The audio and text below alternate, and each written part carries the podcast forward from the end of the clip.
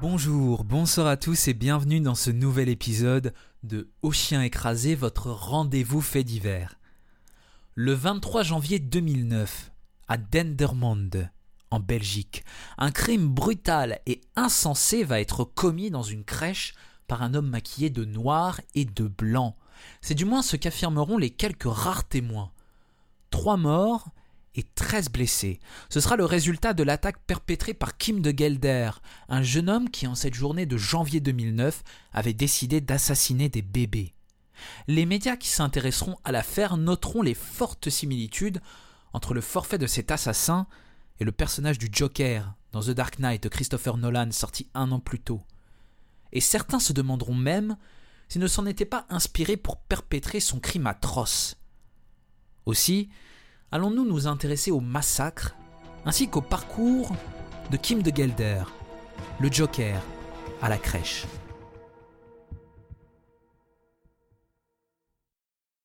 Nous sommes le 23 janvier 2009. Il est 10 heures. La Belgique est grisâtre en ce début d'année et un calme plat règne sur la ville de Dendermonde. Là, à quelques mètres de la crèche municipale, une silhouette vêtue de noir et équipée d'un sac à dos approche sur un petit vélo. C'est un jeune homme à l'air dégingandé. Il ne paye pas de mine, mais son maquillage et ses cheveux colorés de rouge lui confèrent une aura somme toute assez inquiétante. Et oui, étrange cet homme. Le visage peinturluré de noir et de blanc, sa longue chevelure rougeoyante lui tombant dans le dos, il se dirige droit vers la garderie, le pays des fables. Alors il dépose son petit vélo contre la façade, attend quelques instants en regardant le bâtiment, puis se décide à rentrer. Aujourd'hui, euh, ça pourra nous sembler complètement fou, mais l'individu parvient, dans cette tenue, à s'introduire sans problème dans l'établissement par une porte latérale restée ouverte. L'homme n'a pas l'air méchant ou dérangé, juste un peu bizarre. Alors on le reçoit, on l'accueille. Il dit qu'il a une question à poser.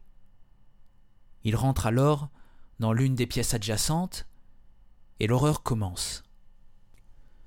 C'est dans cette pièce que sont gardés les bébés de moins d'un an. L'homme ne perd pas une seule seconde. Tout d'abord armé d'un couteau, il s'attaque à l'une des puéricultrices. Alors qu'il la maintient le couteau sous la gorge, il susurre ces quelques mots. J'aimerais que vous restiez calme. Ceci est une attaque. Sans perdre de temps, l'individu s'en prend à plusieurs nourrissons.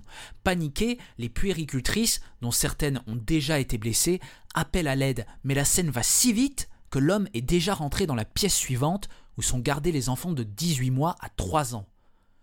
Il effectuera exactement les mêmes gestes avant de tenter de rentrer dans la garderie des enfants scolarisés. Désespérée, Marita Blindemann, 54 ans, tente de s'interposer. Foudrage, l'assaillant s'attaque à elle et la tue. C'est la fin du carnage. L'assassin n'ira pas plus loin. Par chance, la majorité des enfants et du personnel a pu être sauvés. Dix bébés et deux adultes seront blessés mais survivront. Malheureusement, le meurtrier aura emporté dans son sillage le petit Léon Garcia, six mois, Cornille Vermeer, neuf mois, et l'héroïque Marita Blindemann, grâce à qui cet assassin aura pu être mis en fuite. Tranquillement, sans rien dire, l'homme sort de la crèche, comme il est venu. Il enfourche son vélo et s'en va. Disparu dans la nature, l'assassin abandonne ses nombreuses victimes aux soins des secours qui finiront par arriver quelques minutes plus tard. Le sang jonche les murs et le pays des fables porte alors bien mal son nom. Les policiers interrogent les témoins et commencent à penser qu'il faudra du temps pour identifier le coupable, tant l'attaque a été rapide. Mais il n'en est rien. Et c'est seulement deux heures plus tard, à quelques pas de la crèche, à Lebec, que le meurtrier est arrêté, toujours équipé d'un sac à dos rempli d'un faux pistolet, d'une hachette et de couteaux de cuisine. Sous sa veste, on retrouvera également un gilet pare-balles. Pas très rassurant. On peut se féliciter que l'individu ait pu être arrêté avant qu'il ne fasse davantage de victimes.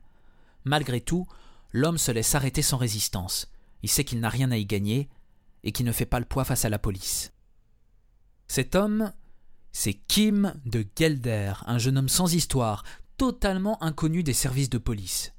Logé par ses parents qui l'ont toujours adoré et choyé, il vit de petits boulots entre deux tentatives de suicide.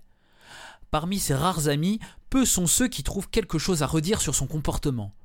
Hormis quelques-uns qui trouveront étrange son tempérament lorsqu'il parle de ses jeux vidéo et de ses films d'horreur.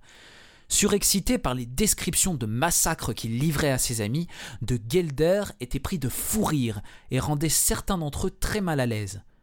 D'ailleurs, ces rires attirèrent également l'attention de ses anciens collègues.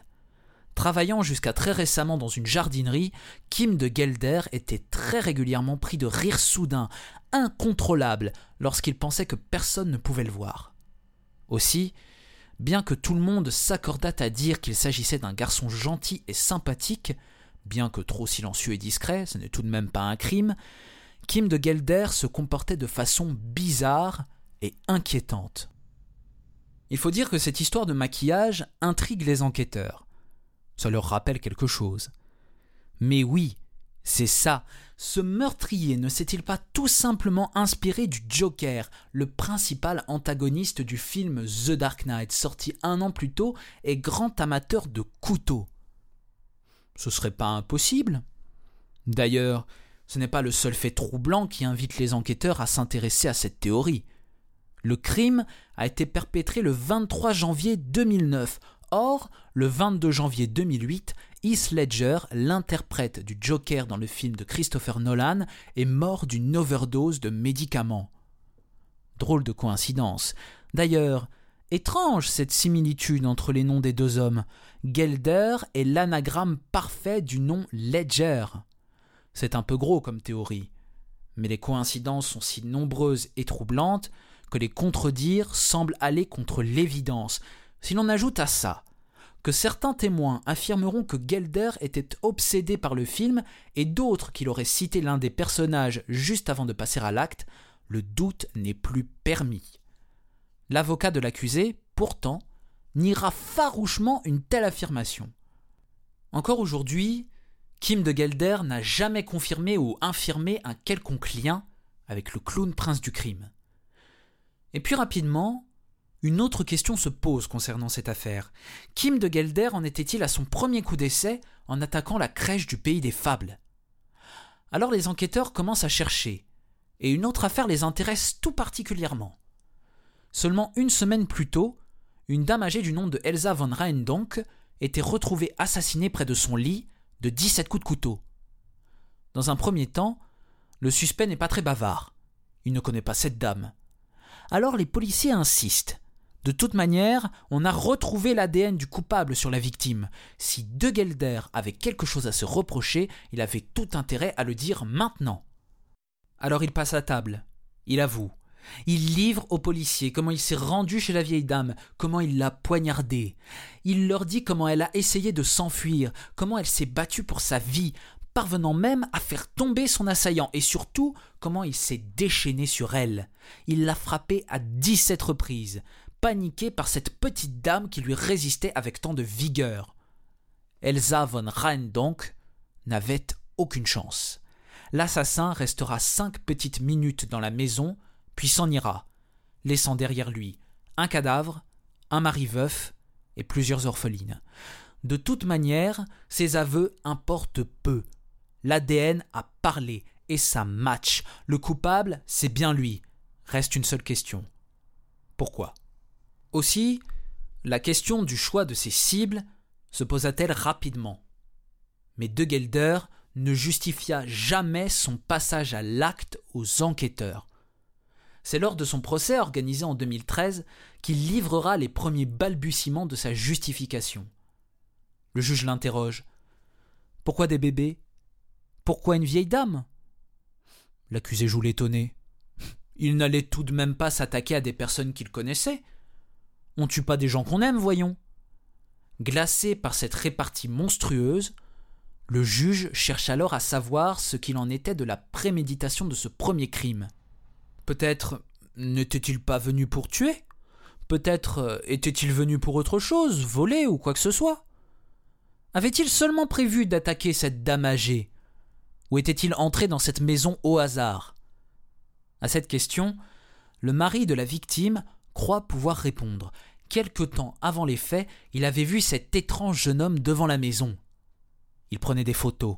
L'accusé, lui, n'en dira pas plus. Comment il est entré dans la maison? Rien à dire. Quels furent les derniers mots de la victime? Oh, elle a juste crié. Tout cela est bien vague. Mais les familles des victimes devront s'en contenter. Kim de Gelder ne dira rien. Il s'est renfermé sur lui-même. Il répond bien lorsqu'on l'interroge, mais ses réponses sont toujours vagues, insuffisantes, et toujours ponctuées de cet agacement et de cet irrespect. De Gelder lui-même a l'air étrange, dans le box des accusés. On dirait un fou, remarque le public venu assister à son procès. C'est comme s'il vivait dans un autre monde. Il faut dire que sa santé mentale aura été au centre des débats, et c'est sur cet axe que son avocat aura centré sa plaidoirie. Lorsqu'on lui pose la question, De Gelder, lui, ne se pense pas fou. Bon, un peu psychopathe, et très manipulateur à la rigueur. Mais pas plus que tous les avocats présents dans ce tribunal, dit-il non sans une certaine ironie. C'est mon avocat qui veut me faire passer pour fou, afin d'éviter la prison, dit-il face à une assistance médusée. De toute manière, on ne m'a même pas laissé choisir mon avocat, termine-t-il, boudeur. On n'en saura pas plus. Les psychiatres qui l'ont rencontré s'accordent pour dire que De Gelder n'a pas été honnête avec eux. Lui-même l'admet, c'est un manipulateur. Il a raconté une histoire différente à chacun des spécialistes qu'il a rencontrés. Dans ces conditions, il était quasiment impossible de parvenir à un diagnostic définitif. Néanmoins, après une radiographie du cerveau imposée à l'accusé venant renforcer leur intuition, certains psychiatres sont formels. De Gelder n'avait plus conscience des notions de bien et de mal au moment où il est passé à l'acte. Il était donc irresponsable au moment des faits. Sceptique, le juge passera outre et ne permettra pas à la question de l'irresponsabilité pénale de prendre toute son importance dans le cadre de ce procès. Les médias et le public voulaient la tête de Kim de Gelder et ils l'auraient. Sans surprise, les jurés suivraient les réquisitions de l'accusation en condamnant l'accusé à une peine de réclusion à perpétuité. Ainsi, sanctionnait-il quatre assassinats et 25 tentatives d'assassinat. Il fallait s'en débarrasser définitivement et tourner la page pour rapaiser la meute. Pourtant, si le juge et les jurés espéraient en avoir terminé avec cet assassin, ils se trompaient. Une nouvelle loi concernant l'internement promulguée en 2016 incita le directeur de la prison où était enfermé De Gelder à déposer une demande de prise en charge en hôpital psychiatrique. Son état s'étant aggravé au cours de son séjour en prison, il était urgent de permettre sa prise en charge psychiatrique. Aussi, après avoir été examiné par quatre experts judiciaires, Kim de Gelder a enfin été reconnu irresponsable de ses actes en 2019, avant d'être transféré en unité psychiatrique au sein de la prison de Gand, où il était déjà incarcéré avant d'être potentiellement envoyé dans un centre de psychiatrie légale. En rendant sa décision, le palais de justice de Gand a affirmé que si l'état de Gelder se stabilisait, il pourrait être envisagé de le renvoyer en prison jusqu'à la fin de sa peine. Après 15 ans de détention, il pourra, puisque la peine de perpétuité peut être en quelque sorte interrompue en Belgique, déposer une demande de remise en liberté conditionnelle. Ses chances de libération sont minces, mais pas impossibles.